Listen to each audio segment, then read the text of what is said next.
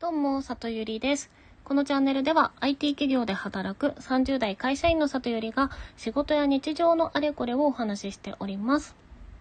今日は完全栄養食を食べて3ヶ月経った感想をお話ししたいと思います。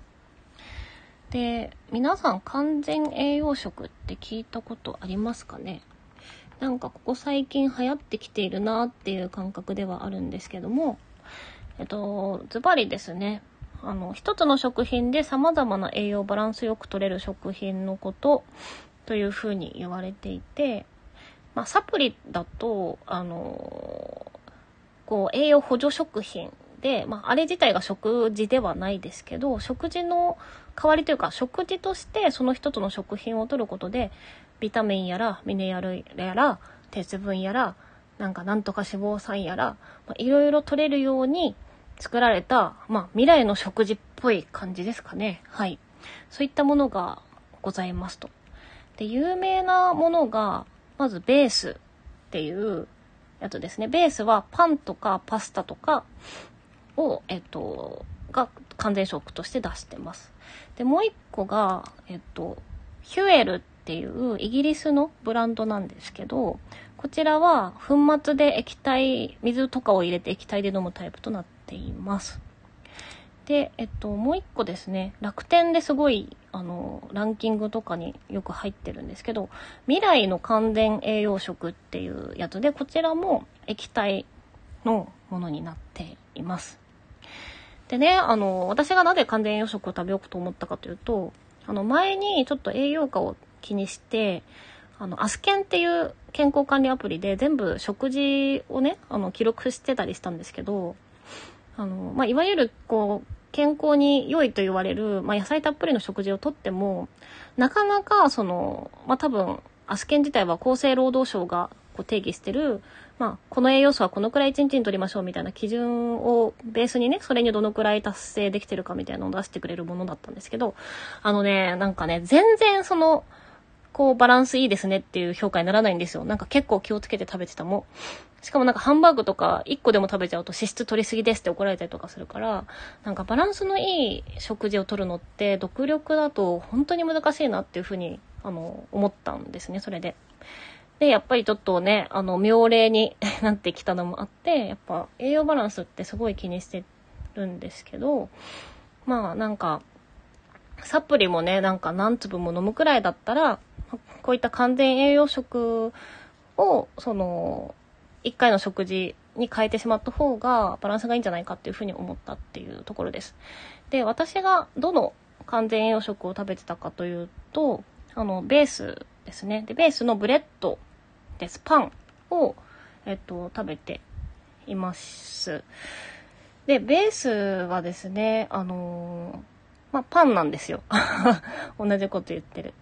で、えっとね、この公式にこう提唱されてるのは、1食2袋分パンを食べると、あの、結構その1日で摂取しなきゃいけない基準のビタミンとかミリネラルも取れるし、タンパク質も、まあ、3、40クラムくらい取れるよ、みたいなことが歌われていて、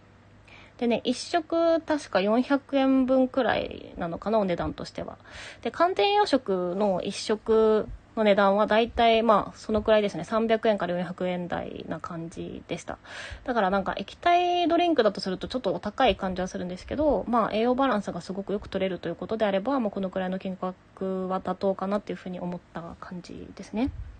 はい。で、実際私は、あの、お昼の食事をベースのブレッドに置き換えようと思って、あの、やっておりました。で、まあ感想としてどうだったかというと、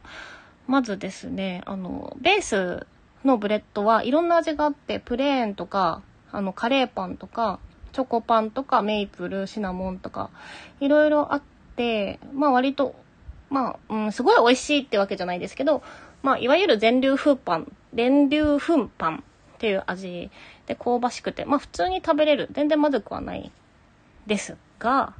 あのね、一食二袋っていうのがきつくて、ちょっとそれが無理でしたね。なので、まあ私の場合にはお昼はベースとサラダとか、ベースとスープとか、まあそういった感じで、あの、取っておりました。なのでね、その、